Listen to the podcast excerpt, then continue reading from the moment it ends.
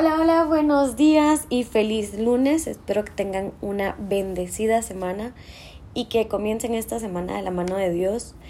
Em, sin ser legalistas y sin ser como, no, no sé, a lo mejor muchos pueden pensar, em, no sé, como que intensa o tal, pero de verdad espero que pongan su semana en manos de Dios y que todo les salga bien, que todo lo que beneficie su corazón y su espíritu se dé y lo que no, pues que se cierren las puertas.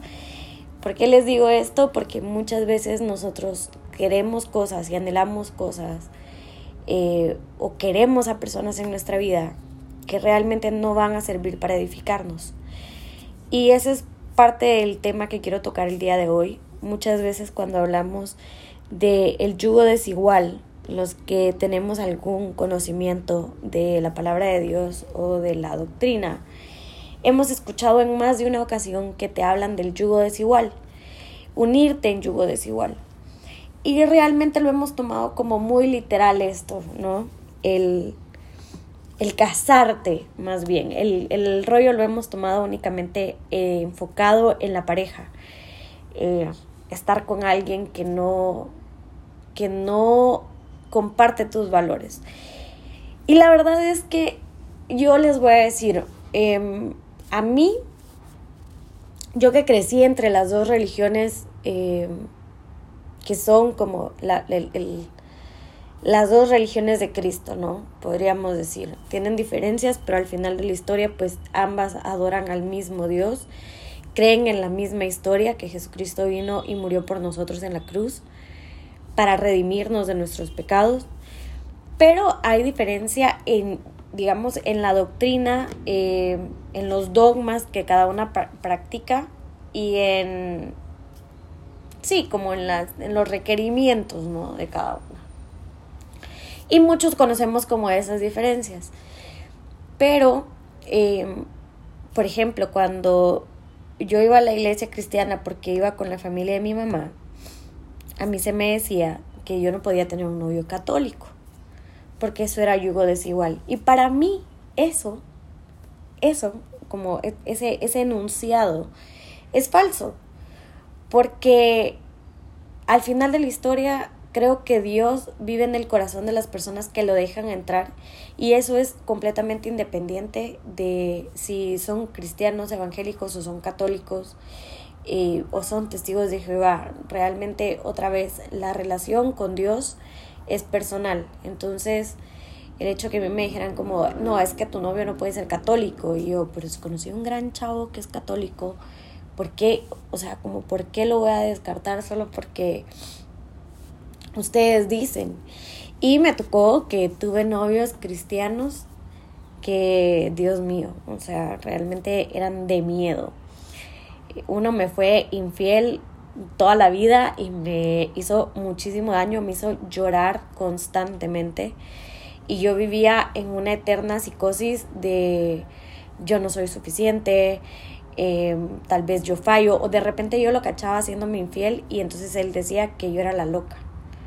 Porque, o sea, lo negaba a muerte, pues, y entonces yo vivía como sintiéndome de repente que yo era la loca. Y el otro era un completo narcisista manipulador que recuerdo perfecto el día que lo terminé porque no duré nada con él, duré como un mes y mucho. Porque, o sea, realmente yo no quería estar con él, pero era tanto como el hostigue y la presión de mi familia em, que ni modo, o sea, a mí se no veía a él y duré un mes. Y me acuerdo que el día que le dije como, mira, sorry, de verdad esto no va a funcionar, él me dijo literal, como nadie te va a querer, vas a, vas a terminar sola y, te vas a acordar de mí porque yo soy la única persona que te va a querer en este mundo y no sé qué. Miren, me dijo un montón de cosas que de verdad cualquier otra persona pudo haber terminado como con, algún, con algo en la cabeza de chance cierto. Em, eran señales de, de violencia muy graves y solo teníamos 16 años, o sea que si hubiera evolucionado hubiera ido re mal. Pero bueno, eso es del lado de las parejas, ¿no? O sea, yo no creo que, que sea como así, ¿no? De, de, tiene que ser, porque al final de la historia, cuando este versículo se escribió, no existía la religión cristiana, no existía la religión católica, simplemente era los seguidores de Jesús, bueno, los seguidores de Dios, los creyentes y los que eh, se denominaban hijos de Dios, de Jehová. Ahora bien, eh, lo que nunca nos hemos sentado a analizar, y, o si no lo vemos como muy por encimita, es eh, los amigos, ¿no? de repente también la familia, pero los amigos. O sea, los, los amigos al final son esas personas con las que decidís juntarte en la vida, eh, en tu paso por la vida, en tu trayecto, ya sea porque coincidas en colegio, trabajo, eh, universidad, etcétera, la vida en general, o sea, hay gente con la que simplemente te topas en la vida y de repente como que haces clic en un tema y, y hay convivencia y entonces, bueno, pero es muy importante que nos fijemos en los valores que compartimos con esta gente, o sea, valores y creencias, etcétera. Porque de repente es como que decidimos pasar ciertas cosas por alto.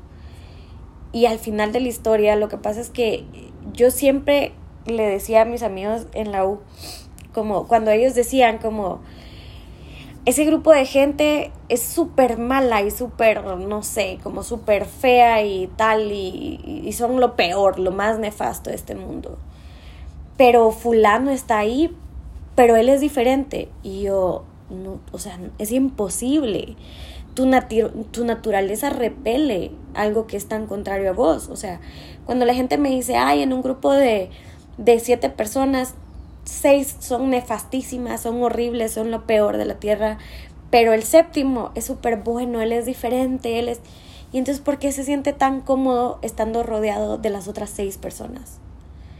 ¿Por qué pasa tanto tiempo con ellos? ¿Por qué no le estorba el hecho de que ellos sean malos o el hecho de que ellos sean víboras o el hecho de que ellos sean... ¿Me entienden? O sea, no puede ser. Tu naturaleza te dice. Ahora también es importante muchas veces nosotros pensamos, llega un punto en la vida, o, llegan varios al final. Yo, yo, creo que he vivido como esta situación en varias etapas.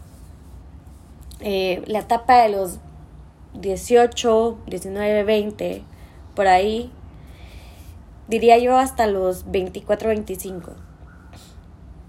Uno siente que debe ser popular, que debe gustarle al mundo y caerle bien a toda la gente y estar en todos lados y saben como mantenerse relevante de alguna manera. Cuando yo andaba por esas edades, pues no existían las redes sociales. Sin embargo, creo que si hubieran existido las redes sociales, a mí me hubiera pegado un poco más ese tema, porque hubiera sido como cuántos likes tengo y cuántos amigos tengo, cuánta gente me sigue y por qué no me sigue fulano y por qué no me quiere mengano. Porque realmente tenía como mucha falta de amor, no lo entendía y no lo sabía, pero yo necesitaba la aprobación de, de la mayoría de la gente a mi alrededor, ¿no? O sea, yo quería caerle bien a la gente y hasta cierto punto tal vez estaba como acostumbrada a, a ser el centro de atención que en mi cabeza todavía estaba eso. Y entre más creces, obviamente, más se expande tu mundo, ¿no? Y, mm, y yo traía como este chip de, de, pues yo le caigo bien a la gente, ¿verdad? Em, pero no existían las redes sociales, entonces gracias a Dios el impacto fue menos. Sin embargo, sí tenía esta necesidad de mantenerme relevante, de tener muchos amigos, de tener muchos grupos, de salir con la gente cool. Y de repente en esos grupos, no es que todos fueran malos, porque la verdad es que gracias a Dios también tengo muchos amigos de esa época que son muy buenos y que todavía conservo y que los llevo en mi corazón a donde vaya. Pero también de repente o sea, me sentaba en mesas en donde las conversaciones eran nada que ver. Y, y por ejemplo, yo tengo un tema en, en, en mi trabajo y con mi presupuesto y tal, que yo digo como, ok, esta es la vida que yo quiero, este es el estilo de vida que yo quiero y cuesta tanto. Entonces, ok, en este trabajo me ofrecen una cantidad que es menor a lo que este estilo de vida cuesta, una de dos, o no voy a tomar este trabajo, voy a tomar este trabajo y voy a hacer algo extra, pero yo no voy a bajar mi estándar de, del estilo de vida que quiero. Eso lo digo ahora a mis 33 años. Y es, yo no voy a bajar el estándar del estilo de vida que quiero, voy a hacer lo necesario para que todo lo demás alcance ese estándar y cubra eso, ¿no? Pero no era tan exigente a la hora de evaluar como las personas de las que me estaba rodeando. Entiéndase, eh, amistades, conocidos, parejas, etc. O sea, de repente me, me sentaba yo en un lugar y a veces hasta tenía miedo de opinar acerca de ciertos temas porque mis creencias y mis valores parecían ir completamente en contra del 90% del grupo con el que yo estaba sentada compartiendo entre comillas, porque al final de la historia yo no estaba compartiendo nada. Lo más triste del caso es que muchas veces eran temas eh, relacionados a Dios y relacionados a los valores cristianos. Y yo me mantenía callada. Muchas veces a mí se me compartió como cosas eh, de, de, formas de actuar y de pensar, de cómo iban a actuar en la vida, pues, o sea, como de, de que iban a sacar ventaja de X o Y situación o cosas así, y yo me quedaba callada sabiendo que eso, eso estaba mal. Y aprendí, y, y, y aprendí a desaprenderlo luego, pero en algún punto aprendí a ser un poco cínica y a ser como muy flexible con estos, con estos valores. Em, empecé con, con, unos temas así como de, bueno, ojos que no ven, corazón que no siente. Eh, me volví como más open mind, entre comillas, con muchas cosas porque era como, no, no puede ser tan cuadrada, no, no puede ser tan radical, no, no puede ser eh, no sé qué, porque pues eso, o sea, ¿qué van a pensar tus amigos? O, o porque eso es tan cuadrada, o de repente, eh, ¿por, qué, ¿por qué si te puedes echar un trago? ¿Por qué si puedes tomar? Pero esto no lo aceptas. Y, y pues eran cosas que, que en mi cabeza siguen sin ser, sin, sin ser compatibles o comparables, pues, pero en ese momento era así. Y entonces empecé como a, a, ser mucho más flexible. Y, y llegó un punto en el que me di cuenta que de repente, o sea, así, de verdad, yo estaba sentada en medio de víboras. Que al final de la historia claramente solo me perjudicaba a mí, porque al final, ¿a quién iban a morder esas víboras? Hay un dicho que dice, entre víboras no nos mordemos. Claramente no. Y, yo podía pretender que, que ciertas cosas estaban bien o tal, pero al final de la historia no estaban bien, no compartía, yo no era parte de, y quien iba a salir perjudicada, eh, perjudicada era yo. También, como les digo, o sea, es, es son estas dos cosas. Una, al final de la historia, si eso no está en tu naturaleza, eventualmente lo vas a repeler. O sea, no, no te vas a sentir 100% cómodo de estar ahí. Pero dos, sí podés absorber cosas de tu alrededor. O sea, al final de la historia somos esponjas y somos, eh, de, o sea, nos convertimos en eso de lo que nos rodeamos. Hay un dicho que dice, eres lo que comes, pero para mí no, no es limitante eso de eres lo que comes a, a algo físico, pues, sino que eres lo que consumes.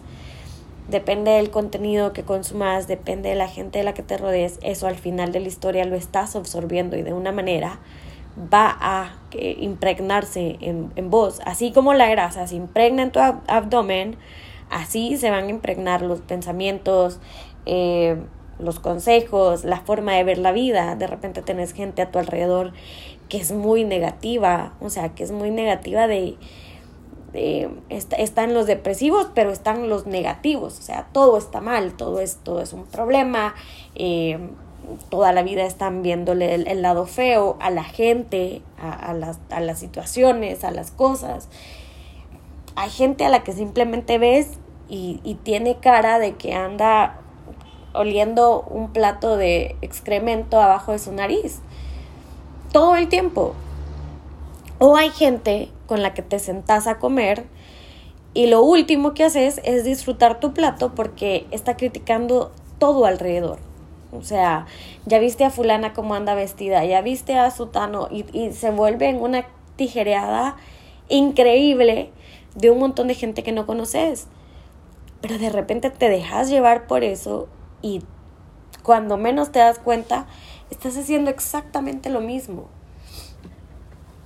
¿Por qué es importante rodearte de gente que comparta tus valores y de gente que comparta tus creencias? Porque eso al final de la historia alimenta tu fe. La Biblia dice que donde se reúnen dos o tres en su nombre, Él ahí está. Y dice que, que se reúnan como hermanos para compartir. No dice exactamente qué, o sea, los legalistas lo toman como de te tenés que reunir a leer la Biblia y a orar porque si no esa reunión no sirvió, porque entonces no son hermanos de Cristo. No, al final es reunite, habla, edificar, planear, motivar, apoyar, dar palabras de aliento, dar palabras de amor, dar palabras de Cristo. Y no necesariamente tiene que ser una reunión de, de lectura de la Biblia. Sin embargo, si estás edificando, estás haciendo exactamente lo mismo. Y esa es la diferencia. Pero si te sentás con alguien que solo destruye y que solo destruye, pues al final te terminas también destruyendo el espíritu un poco. Porque a veces estás salís de esas reuniones con esa gente y salís cargado. O sea, ibas cargado de que tenés tus cosas, pasaste una semana mala o pasaste una semana simplemente. Y la semana ya de por sí significa un estrés. Pero entonces llegas con estas personas y te inyectan de más negatividad y más veneno y más, eh, no sé, todo lo negativo que te pueda inyectar un ser humano, ¿no? Y salís hasta más cansado, hasta más agotado, hasta con menos energía. Y es porque te estás juntando con la gente incorrecta. La gente correcta te va a hablar de planes, te va a hablar de proyectos, te va a hablar de motivación, te va a hablar de alegrías, te va a hablar de... Sí, de repente vas a compartir tristezas, pero las vas a compartir. No te las van a cargar, no te van a achacar cuando necesite alguien decirte como, yo siento que aquí la estás, la estás cagando, brother, eso no es lo que deberías hacer. Perfecto, se recibe, pero no es, es, es una crítica constructiva, no es un burlarte de tus defectos, no es un sacarte tu pasado, no es un recordarte tus errores solo porque sí. ¿Me entienden? Es, es, es diferente la dinámica y creo que todos podemos y estamos conscientes de cuando la dinámica entre los mismos amigos es realmente productiva a cuando es destructiva. Y no necesitas quedarte ahí. O sea, de repente te diste cuenta, híjole, sí, eh, tengo tal amigo que es ese amigo que acabamos de escribir. Pero pues, eh, justo hoy en la mañana veía un video de Dante Gebel, para los que no lo conocen, él es un pastor cristiano. Yo realmente, em, o sea, si me preguntan, yo soy católica, sin embargo, creo que la palabra de Dios viene, el mensaje viene de cualquier lado, cuando el mensaje te tiene que llegar, te llega. Y em, hay muchos pastores que de repente oigo y pues agarro lo bueno y lo que no me parece tanto, pues hago caso omiso, ¿no? Pero justamente hoy en la mañana estaba viendo un mensaje eh, de, de Dante Gebel que decía como que es prudente alejarse de personas que nos hacen mal y que nos destruyen. Que no tenemos por qué eh, quedarnos en un lugar donde, donde se nos está destruyendo. Que no es poner la otra mejilla y ponerla y ponerla y ponerla, ¿no? O sea, debe, debe también existir el discernimiento para poder poner límites a las personas en general cuando sentís que no te están edificando. Y al mismo tiempo, justamente, eh, como que un video después me apareció otro mensaje de una chava que hablaba acerca de la boca dice la palabra de Dios que nuestra lengua es el músculo más peligroso de, que tiene el cuerpo, que tiene el hombre, porque la lengua es capaz de construir o es capaz de destruir, es capaz de edificar o es capaz de, de destruir completamente. O sea, en un segundo uno con la lengua puede o bendecir o maldecir, o dar vida o dar muerte.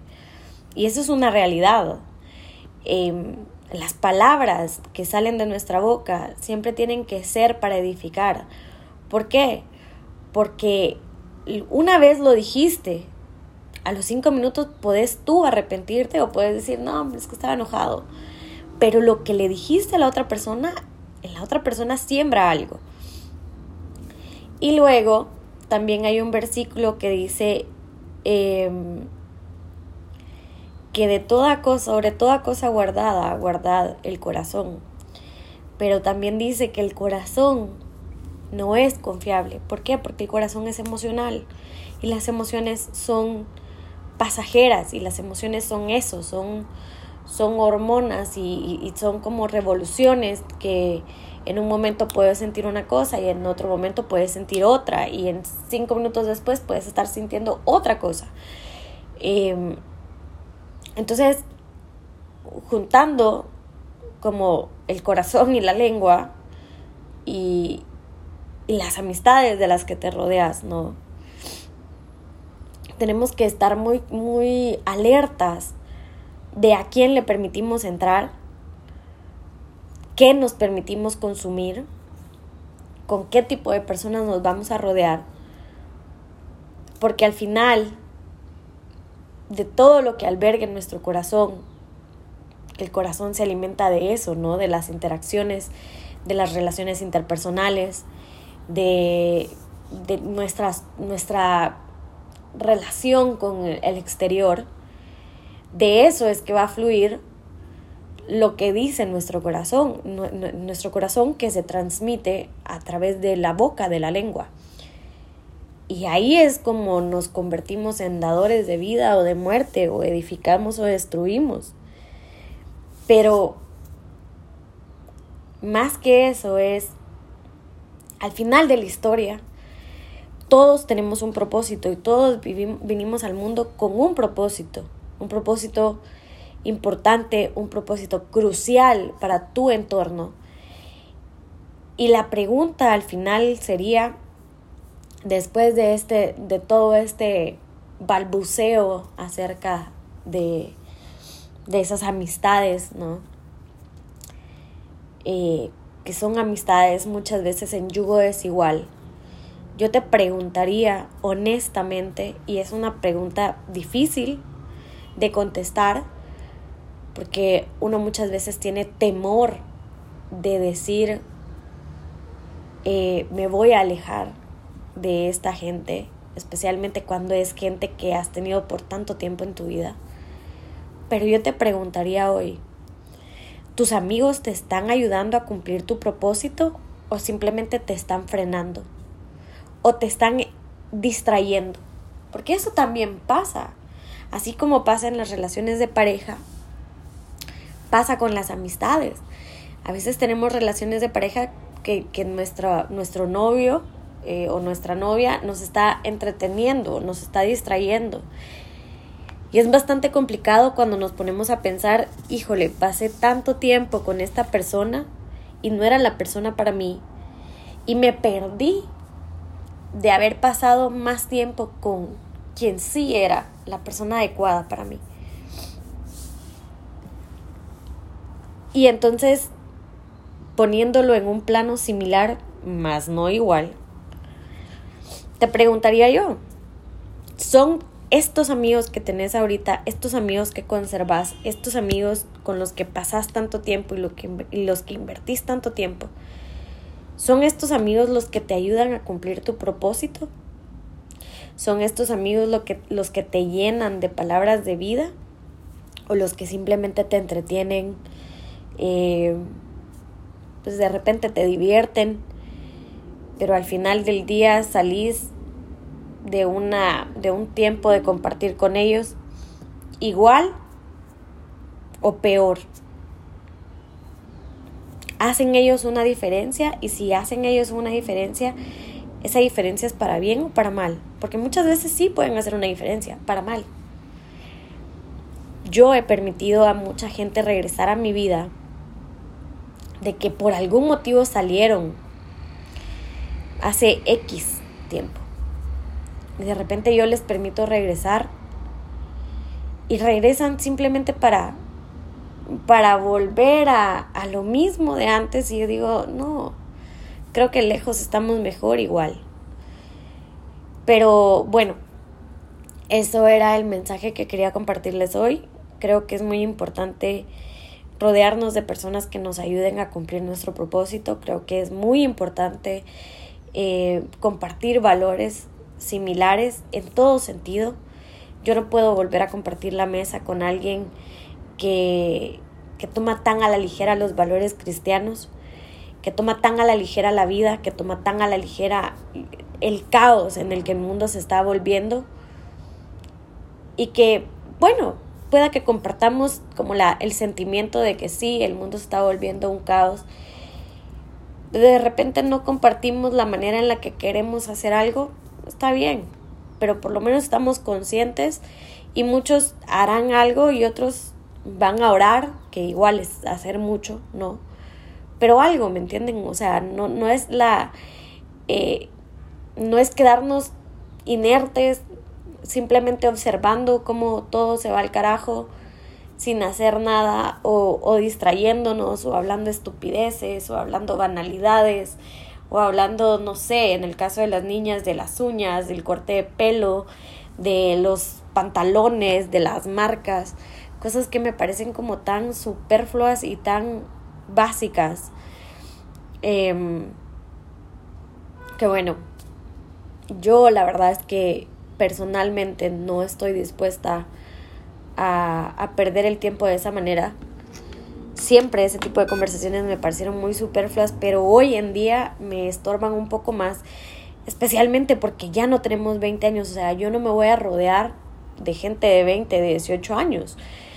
Tener 30, tener 30 y pico y seguir teniendo conversaciones tan vacías, me parece una desubicación completa de la realidad. Eh, me parece negarse a, a crecer y peor aún, me parece seguir ignorando el verdadero llamado y el propósito para el cual fuiste creado. Eh, a todos, a todas las personas que conozco personalmente y a la mayoría de personas, sé que tienen conocimiento de la palabra de Dios y sé que están llamados, al igual que yo, a hacer algo por este mundo que cada vez se va más al hoyo y cada vez se, se autodestruye más, cada vez normaliza muchas más cosas que no debería normalizar. Y estoy viendo cómo otra vez la indiferencia de los buenos y el silencio de los buenos da la sensación que los malos son más.